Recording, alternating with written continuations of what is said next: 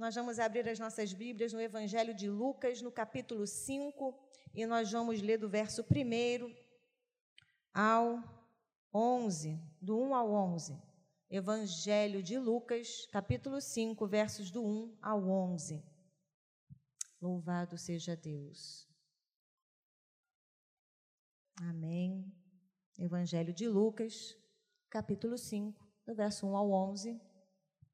O barulhinho está cessando, ok? A maioria já encontrou. Vamos à leitura? Eu estou lendo na nova Almeida atualizada. Estou lendo nessa versão, tá bom, meus irmãos? Diz assim: Aconteceu que Jesus estava junto ao lago de Genezaré e a multidão o apertava para ouvir a palavra de Deus. Então ele viu dois barcos junto à praia do lago. Os pescadores tinham desembarcado e estavam lavando as redes. Entrando num dos barcos, que era o de Simão, Jesus pediu-lhe que o afastasse um pouco da praia e, assentando-se do barco, ensinava as multidões. Quando acabou de falar, Jesus disse a Simão: Leve o barco para o lugar mais fundo do lago e então lancem as redes de vocês para pescar. Em resposta, Simão disse: Mestre, havendo trabalhado toda a noite, nada apanhamos, mas sob esta sua palavra lançarei as redes. Fazendo isso, apanharam grande quantidade de peixes e as redes deles começaram a se romper. Então fizeram sinais aos companheiros do outro barco para que fossem ajudá-los, e foram, e encheram ambos os barcos a ponto de quase afundarem. Vendo isto, Simão Pedro prostrou-se aos pés de Jesus, dizendo: Senhor, afaste-se afaste de mim, porque sou pecador. Pois à vista da pesca que fizeram, a admiração se apoderou dele e de todos os seus companheiros, bem como de Tiago e João, filhos de Zebedeu, que eram seus sócios. Então Jesus disse a Simão: Não tenha medo, de agora em diante você será pescador de gente. E arrastando eles os barcos para a praia, deixando tudo, o seguiram. Vamos orar? Senhor, nós louvamos o teu nome pela tua palavra que é viva e eficaz. Nós te louvamos por esta igreja reunida e por tudo aquilo que o Senhor já realizou aqui e ainda vai fazer. Eu te peço, Senhor, misericórdia e te peço que a tua palavra, o Espírito Santo, a veicule nos corações, de maneira que as necessidades sejam alcançadas, não pelas minhas palavras, mas pelas palavras do teu Espírito, em nome de Jesus. Amém. Graças a Deus. Então, meus irmãos, texto conhecido, né? Nenhuma novidade para a maioria de nós que já estamos é, acostumados à palavra de Deus. Então, Jesus, se você voltar um pouquinho, aí a sua, a sua página, as páginas, você vai ver que Jesus foi batizado nas águas. Jesus, ele então vai ser tentado. E aí, Jesus vai sair né, na sua missão de pregar a palavra de Deus e o reino de Deus e vai fazer a escolha dos seus discípulos. E a gente está aqui justamente no início né, desse movimento de Jesus no seu ministério. Então, Jesus está pregando né, a multidão, as multidões seguiam Jesus. Não tinha problema nenhum com a aglomeração, né, irmãos? Ai, nem, nem me fale, não vejo a hora. A Mary falou assim: a gente não pode nem se abraçar. Eu falei: não. Que coisa, né? Mas Jesus está pregando e a multidão está apertando Jesus, porque eles queriam ouvir a palavra daquele mestre, porque Jesus era reconhecido como mestre. Jesus então vê dois barcos, ele está ali né, na, na praia daquele lago, que é o lago da Galileia, tá, irmãos? O mar da Galileia é a mesma coisa, é o lago de Genezaré. E então, aqueles barcos estão sem tripulação, os pescadores daqueles barcos estão lavando suas redes e Jesus entra no barco de Simão e pede para que Simão Pedro afaste um pouco aquele barco da praia e dali Jesus continuou pregando. Irmãos, o cenário está montado. Vamos lá, que cenário é esse? Pescadores desalentados. Estão tristes, talvez, estão ali não sei se tristes, mas desanimados, após uma noite de trabalho sem nenhum peixe, que é o sustento daquelas famílias. Nós temos eles então ali desalentados, lavando suas redes, para talvez irem embora de mãos vazias, né, era costume sim lavar as redes e retornar ao mar para continuar pescando. Mas aqui, depois de uma noite inteirinha de tentativas, acredita-se que naquele momento eles estão lavando e vamos embora, amanhã tem mais ou à noite tem mais e vamos seguindo. E ali está Jesus sentado. Jesus sentado estava, entrou no barco e continuou a pregar. Irmãos, a partir desse texto que nós lemos, né, o que, que eu posso compreender? Como eu aplico isso à minha realidade de hoje? Século XXI, não pesco nada, irmãos, não tenho paciência, eu fico super tensa com aquilo. Vai pescar para ficar calma, eu fico mais nervosa, demora muito, irmãos, demora muito. Quem está comigo? Quem está comigo? Cadê? Quem, quem? O resto tudo gosta de pescar, que coisa boa. Só os apavorados da vida, os ansiosos da vida que não conseguem.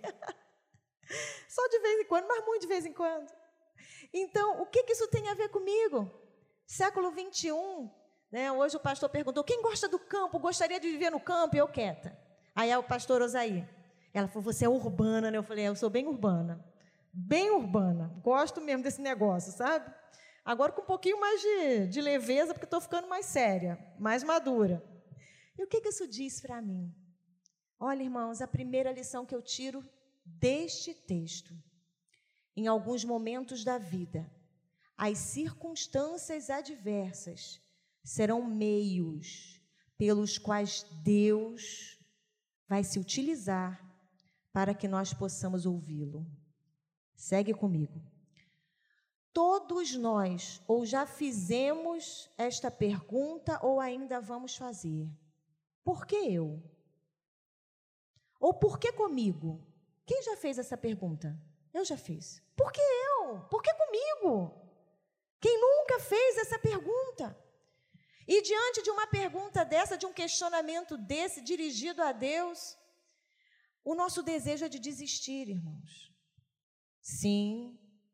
Imagina lançar a rede a noite toda e não pescar nada. Sabe o que é nada?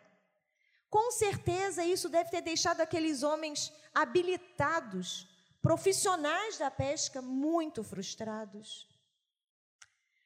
Agora, eu quero que você pense o seguinte: talvez se não fosse aquela pescaria frustrada, eles não estivessem ali para ouvir Jesus falar. Segue comigo. Se o barco estivesse cheio de peixes, eles estariam em outro tipo de movimento.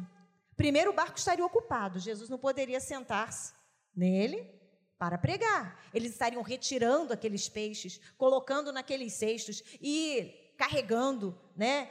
E já vendendo, mas não. Em função de não terem pescado nada, eles estão ali. E Jesus está pregando. Aquela situação era muito frustrante. Muito frustrante. Nenhum esforço deles foi suficiente para garantir aquele dia. Mas algo lindo acontece, irmãos, no meio daquela situação. Jesus senta-se no barco de Pedro e dali ele começa a ensinar. Irmãos, imagina Jesus pregando. Os ensinamentos de Jesus, Jesus pregava com autoridade, não era um mestre qualquer. E aqueles homens estão ouvindo, a mente deles estava sendo inundadas por aquelas palavras, o coração daqueles homens aquecidos. E Jesus pede emprestado o barco, porque Jesus era desse, pede para Pedro empurrar o barco, né? E Pedro para o seu trabalho e empurra o barco para Jesus. E eu quero te fazer uma pergunta. Será que eu, Raquel, será que nós emprestaríamos o nosso barco para Jesus sem nenhum tipo de promessa? Como assim? Calma, vou explicar, né? Jesus não prometeu nada para Pedro. Pedro, olha só, me dá uma, dá uma mãozinha aqui para mim, dá uma empurrada nesse barco, eu preciso continuar pregando. Depois que isso aqui acabar, a gente entra numa, numa conversa, você vai ver. Vai dar tudo certo. Tu vai pescar, tu vai ganhar peixe a beça, a promessa é essa. Ele não promete nada. Nada, nada, nada, nada. E Pedro empresta então o barco para Jesus, para Jesus continuar pregando. Se eu vivo numa sociedade marcada por tantos interesses, vê se não é assim. Faz isso aqui para mim. Fazer isso? O que, que eu ganho com isso? O que, que eu ganho com isso? Nós dizemos na sociedade: o que, que eu ganho com isso? Vou te prestar um favor, o que, que eu levo nisso? Qual é a minha comissão? Qual é o meu por fora? Ou então qual é o que me é devido? Mas não tem isso ali. Nós somos treinados, irmãos, para receber. E nós nos esquecemos de um detalhe: é dando que nós recebemos. Olha o que o apóstolo Paulo diz. Ele está se despedindo dos presbíteros da igreja de Éfeso, está lá em Atos 20, 35. Ele diz assim: Em tudo o que fiz, mostrei a vocês que, mediante trabalho árduo, devemos ajudar os fracos, lembrando as palavras do próprio Senhor Jesus que disse: Há maior felicidade em dar do que em receber. Aqueles homens frustrados, talvez hoje seja assim a tipologia, ou por analogia, você se sentindo frustrado. Irmãos, o que que o Senhor tem te pedido? E o que você tem entregue a Ele? Uma das coisas que a gente observa nesse texto é que primeiro Jesus se revela como mestre. Mestre tem o conhecimento da situação. Mas logo em seguida, Jesus é reconhecido e ele se revela como Senhor da situação. E existe uma diferença grande em ser, em conhecer a situação e ser senhor sobre uma situação. Irmãos, nós não temos senhorio sobre nada. E esse momento em que nós estamos vivendo, nós percebemos que realmente a gente não tem o domínio sobre nada.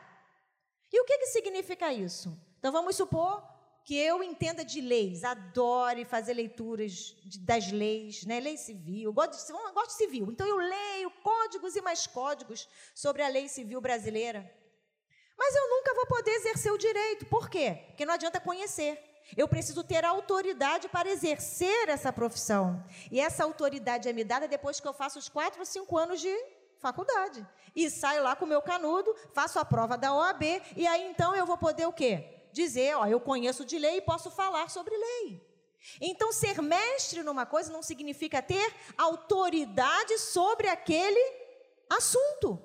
Agora veja, Jesus era um mestre maravilhoso, mas mais do que isso, Jesus é um Senhor maravilhoso. E nós, não adianta nós conhecermos Jesus como mestre, nós precisamos conhecer Jesus como Senhor das nossas vidas. Ter conhecimento de que Jesus é bom, de que Jesus pode fazer, que Ele é maravilhoso, que Ele fez na vida do vizinho, fez na minha também. Eu reconheço. Mas mais do que isso, é eu entregar a minha vida ao Senhor Jesus e dar a Ele o senhorio da minha vida, porque Ele não só conhece a situação, Ele tem o domínio e o controle sobre as situações das nossas vidas. Amém? Glória a Deus. Segunda lição: Jesus então traz a multidão para perto daqueles pescadores, irmãos. Olha isso, vai, vai, vai imaginando a cena. Eles estão lavando as redes e Jesus está chegando e a multidão atrás dele. Olha isso. Isso significa, irmãos, que em alguns momentos, sabe aqueles momentos em que a gente pensa que a gente já cumpriu a nossa etapa do serviço? Já fechei o negócio, já fiz tudo que tinha que ser feito?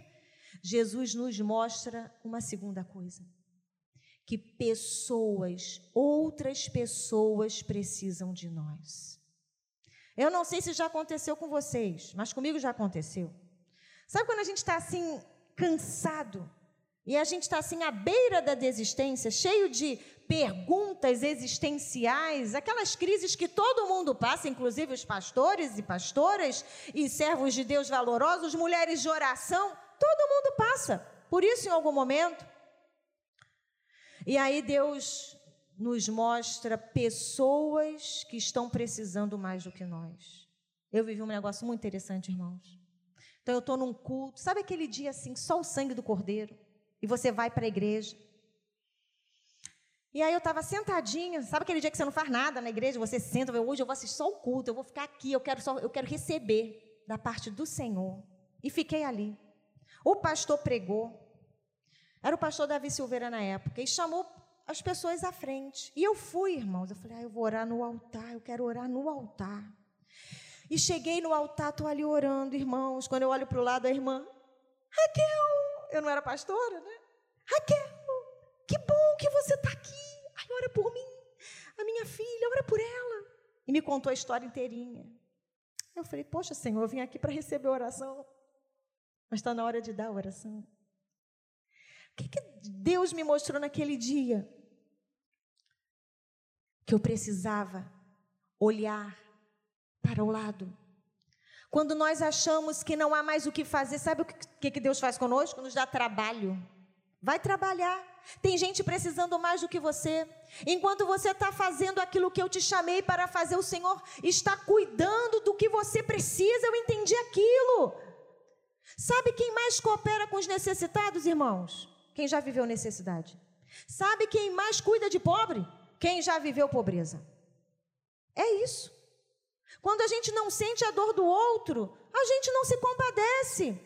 E uma coisa é certa: quanto mais adoentados nós estamos ou ficamos, mais centrados em nós mesmos nós ficamos. É verdade. Eu sou psicóloga.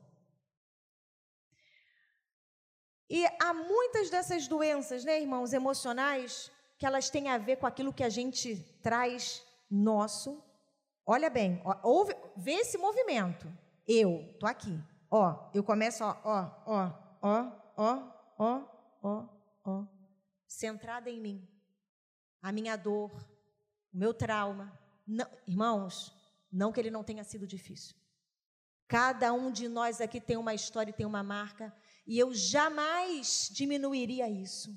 Mas quanto mais eu olho para mim, mais eu me fecho e menos eu vejo o que está ao meu redor. O que Jesus faz com aqueles homens traz a multidão para perto.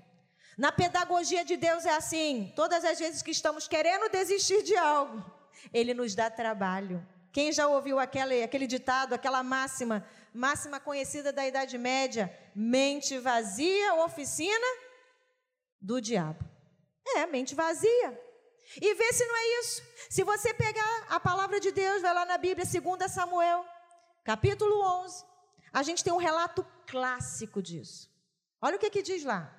2 Samuel 11, versículo 1, diz assim: Na primavera, época em que os reis saíam, em 2 Samuel 11, para a guerra, Davi enviou para a batalha Joabe com os seus oficiais e todo o exército de Israel.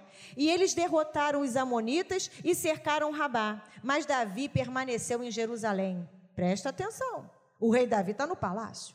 Enquanto ele deveria estar na guerra, mente vagando o pecado entrando, passeando lá no terraço do palácio, ele vê a linda e bela Batseba. E ali já era, irmãos. Ele devia estar onde? Na guerra. Ele devia estar, estar trabalhando, mas ele ficou em Jerusalém. Mente vazia, oficina do cão. Tem jeito. Jesus dá trabalho para Pedro. Pedro, vem cá. Dá uma empurradinha aqui nesse barco para mim. Irmãos, olha isso. Pedro devia estar ouvindo aquilo, né? Atento. Quem sabe isso não está acontecendo com você? Jesus está te chamando para o trabalho e você está dizendo não porque você está autocentrado. Primeiro eu vou resolver esse problema, depois, quem sabe? Primeiro eu vou esperar o meu marido se converter, depois eu vou para a igreja. Ah, mas quando aquele meu filho que está dando trabalho ele se resolver, aí sim eu vou dizer sim para o Senhor. Mas quando eu terminar a faculdade, eu vou ficar livre, não poder virar à noite? Já entreguei tudo, entreguei a monografia, agora sim eu vou dizer sim para o Senhor. E olha as desculpas que nós vamos dando para o trabalho que o Senhor tem colocado nas nossas mãos. Sabe quando o seu milagre vai chegar, meu irmão e minha irmã? Quando você estiver caminhando.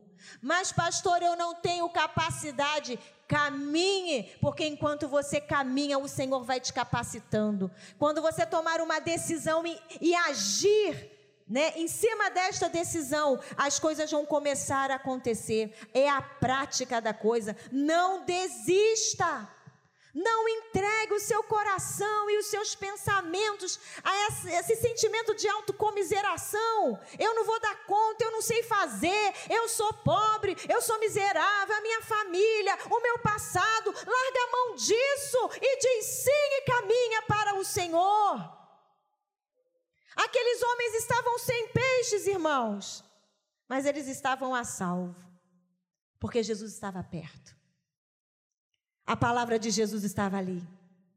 Sem peixes eles estavam, mas estavam salvos de si mesmos.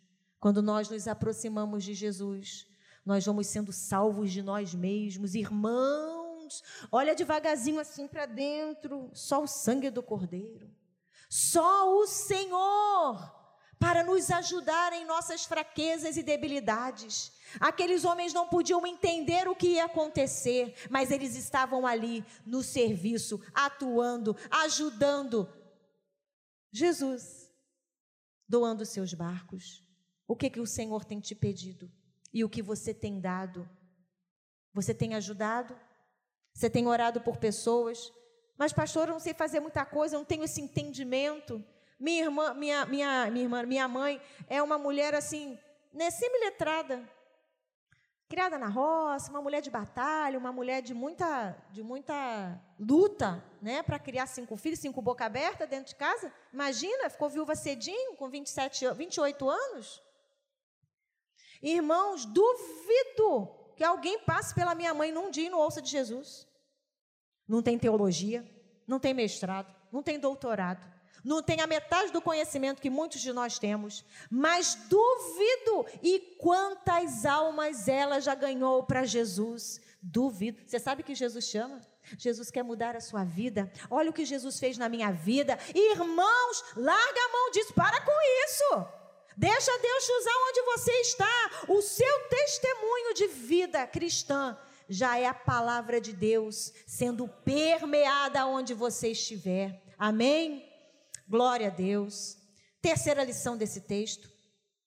Quando Jesus acabou de falar, Jesus vai então e diz a Simeão assim: leve o barco para o lugar mais fundo do lago e então lancem as redes de vocês para pescar. Irmãos, quando tudo parece ter acabado, Deus nos propõe um desafio maior. Olha isso. Jesus já tinha parado de pregar. Já estava tudo resolvido. A, a, a, multidão já estava saciada com as palavras de Jesus. E aí, as redes já deveriam estar lavadas. E Jesus propõe um desafio maior. E sabe por que, que o Senhor nos propõe desafios maiores? Porque Ele quer forjar em nós, quer tirar de dentro de nós verdadeiros homens e mulheres de fé. Vamos embora. Vamos ver o que, que tem aí dentro. Tem mulher de Deus e homem de Deus? É isso que eu estou querendo ver, tem que aparecer. Não foi assim? Imagina Moisés e o povo de Israel. Dez pragas, morte de primogênito. E milagre, né? Acontecendo lá no arraial dos israelitas. A coisa mais difícil seria aquele homem de coração duro liberar aquele povo, libertar aquele povo inteiro. E eles saem festeiros daquele lugar do Egito, carregando né, os despojos, né, coisas de ouro, utensílios. Vai-se embora, é o povo, vai-se embora. E vão entregando os brincos, diz o texto. Felizes da vida. E aí vem o desafio: mar vermelho. Desafio, irmãos. Parecia já está tudo certo. Novo desafio. Mas o Senhor da vitória Pensa na multiplicação dos pães e da limitação daquele jovenzinho com cinco pães e dois peixinhos. Olha, novo desafio. O que que Jesus pode fazer com isso? Jesus pode fazer coisas maravilhosas. Nesses momentos, quando a gente pensa, sabe, em abrir mão da nossa imaturidade infantil. Pensa nisso comigo. A gente pensa que a gente é muita coisa. Mas por que, eu falo imaturidade infantil? Porque criança quer bichinho mais autocentrado do que criança, gente. Ele acha que ele é o centro do universo. Ele grita, ele quer ser atendido. Aí o pai tem que levar lá fora. Criatura, se coloca no seu lugar. Aqui não é o lugar. Já fiz isso. O pessoal ria de mim quando eu falava assim: vamos ao banheiro. Não, mãe, eu não quero ir no banheiro. Porque no banheiro as revelações divinas desciam do alto. Eu começava a falar em línguas estranhas e vinha todo o rolo descendo. Eu falava: olha, tu te comporta. Presta atenção. Duvido, ele não queria ir para o banheiro comigo para conversar. São autocentrados, porque eles acham que a gente tem que fazer tudo o que eles querem. E nós tendemos a isso. Eu tenho um rapaz de 20. Quando eu digo não, ele fica muito fera comigo.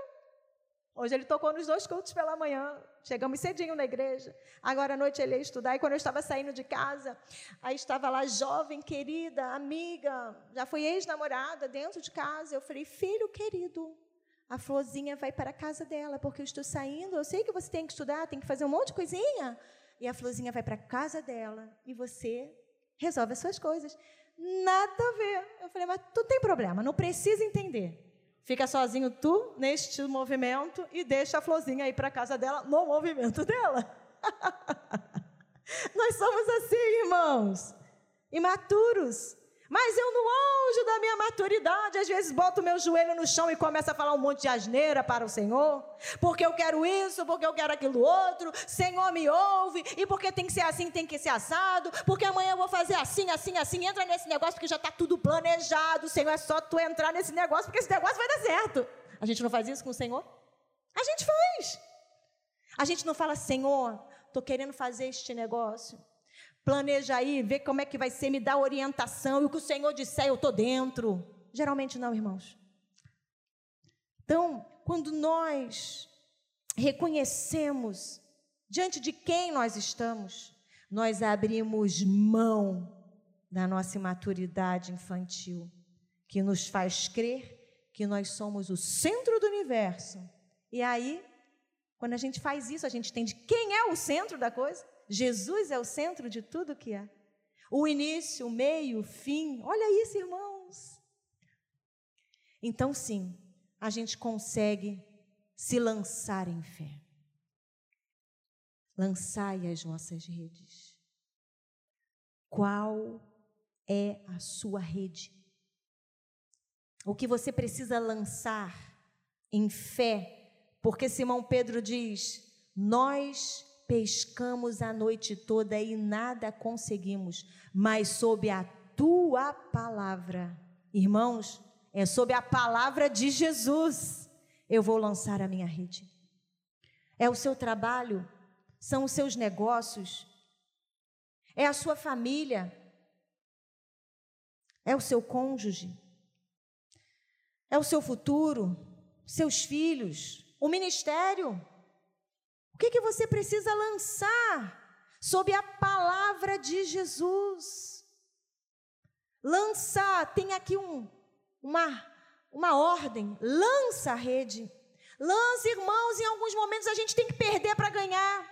Em outros momentos a gente tem que abrir mão. E aí eu fico lembrando de Joquebede, tendo que abrir mão de Moisés. Irmão, só quem confia na providência do Senhor faz isso, porque não havia para onde ir, ou ele morria pelas mãos dos soldados egípcios, ou ela lançaria aquele menino no mar, no, no, no Nilo, no rio Nilo, e creria que o Senhor daria livramento de tudo aquilo que poderia acontecer com aquela criança dentro daquele rio. Em alguns momentos é necessário lançar, irmãos, porque quanto mais a gente segura, menos acontece. Porque a gente acha que a gente tem o controle, nós não temos o controle. Mas Jesus sabia que o cardume ia passar naquele momento, naquele lugar, porque Ele é Senhor. Irmãos, Ele sabia de tudo sobre pescaria, mas o Senhor que criou todas as coisas sabia. Ah, se vocês pescarem agora e não desistirem, vocês vão pescar muito, porque o cardume está chegando lá e é agora. Lance-se em fé. Porque você desistiu, Por que, que anda desistindo dos projetos? Por que, que anda desistindo daquilo que o Senhor já falou no seu coração? Por que está querendo voltar atrás? Jesus, o nosso Deus, Ele quer te levar a águas profundas. Ele está te convidando, sai da praia. E vamos mergulhar um pouco mais no conhecimento de quem eu sou e daquilo que eu posso fazer por você. E eles provam. Simão Pedro vai. E pega tanto do peixe, tanto do peixe, tanto do peixe, que aquele barco vai virando. E aí ele pede socorro, alguém vem, né? Os outros companheiros o ajudam. E diz o texto que Simão Pedro, quando viu aquilo, ele se prostrou diante do Senhor e disse: Senhor, afaste-se de mim, porque sou pecador. Quando nós nos lançamos nesse desejo de obedecer ao Senhor e nos lançarmos em águas mais profundas. E quando a gente começa a perceber que de mestre ele é Senhor, porque ele conhece tudo, a gente então reconhece que nós somos pequenos. A gente reconhece a nossa fraqueza e a nossa limitação. E aí o nosso Deus opera. É sobre a palavra de Jesus que nos enche de fé que nos enche de esperança, que nós vamos avançando, irmãos, porque se a gente olhar para as circunstâncias, a gente para. Se você ficar vendo o jornal o dia inteiro, você vai ficar doente, você vai ficar ansioso, vai ficar com medo, você não vai acreditar mais em ninguém. Mas olha para Jesus, é Ele, é dele que vem a nossa esperança, e a fé vem pelo ouvir, e não é ouvir qualquer palavra, é ouvir a palavra de Deus. Separa um tempo. Ouve, irmãos, a gente tem tempo para tudo. Se você não quer ler, bota a Bíblia, a Bíblia, a Bíblia falada, a Bíblia é, dramatizada. Ouve. Áudio. Isso, ouve um áudio. Eu escuto, agora é muita coisa por áudio. Estou até com medo de ficar com problema nos ouvidos, sabe? Porque a vida é corrida, mas a gente precisa experimentar o momento, a gente tem que, que, que Sabe, peraí, o que, eu vou fazer nesse momento? Eu agora tenho que fazer atividade física porque a lombar está gritando horrores. Né? E aí, quando eu estou lá na academia, dando um jeito, porque eu continuo jovem, né, gente? A idade só passou para o vida, e para bonitinho ali, para mim não, eu continuo jovem, maravilha. Vão ser avós, né? E eu estou ouvindo a palavra. Qual é o momento, qual o tempo? Irmãos, eu ouvindo a palavra arrumando um esboço para pregar, a gente se enche, eu falo, nossa, esse negócio é bom mesmo, o negócio é a palavra, irmãos, porque quando eu estou montando pregação, eu vou ficando assim tão feliz e apaixonada, sabe? Eu falo, nossa, é isso, isso me encanta, irmãos. Ouve a palavra. Que vozes você anda ouvindo? Porque se não é a palavra de Deus, é outra voz. Cuidado, cuidado, cuidado. Vigia, Quer ter sua fé edificada? Ouça a voz de Deus. Sobre a tua palavra eu vou lançar as minhas redes, Senhor. E por fim, na quarta lição, quando chegamos ao nosso limite, Jesus faz algo incrível. Olha isso. Ele nos tira daquilo que é natural para nos mostrar o que é espiritual. Olha o que ele diz. Agora vocês serão pescadores de gente, pescadores de homens. Era uma coisa natural, né? Pescar, tá bom? Aí Jesus fala, vai lá e pesca, eles pescam, pescam, pescam. Mas todo aquele movimento era para dizer: isso aqui tudo é muito bom. Mas sabe o que eu quero de você, Simão, João, os filhos de Zebedeu, Tiago? Eu quero fazer de vocês pescadores de homens. Eu quero transformar o caráter de vocês. Vocês serão servos do Deus Altíssimo, serão chamados homens de Deus, vão viver por fé, vão poder crer no amanhã. Não sente-se nas circunstâncias de hoje, irmãos. Não se desespere. Creia apesar das circunstâncias, porque tudo isso que você está vivendo, que faz parte da nossa natureza e do mundo em que vivemos, marcado pelo pecado, Quando você abrir a visão, entender que mais do que mestre, ele é Senhor, você vai entender as coisas espirituais e vai perceber que apesar da dor, que dentro da dor, o Senhor se revela a ti, o Senhor transforma a sua vida, porque Ele não está te preparando para essa terra, Ele está te preparando para a eternidade.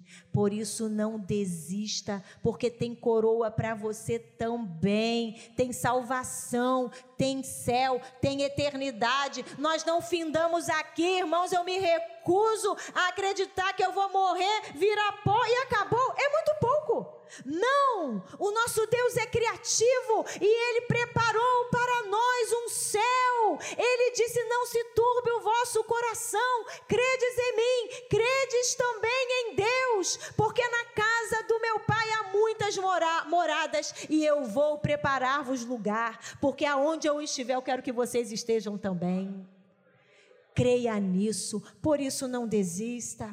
Deixa o Senhor ampliar a sua visão e te mostrar o que é espiritual. Tira os olhos desta terra, sabe? Eu costumo dizer o seguinte: aprecie com moderação.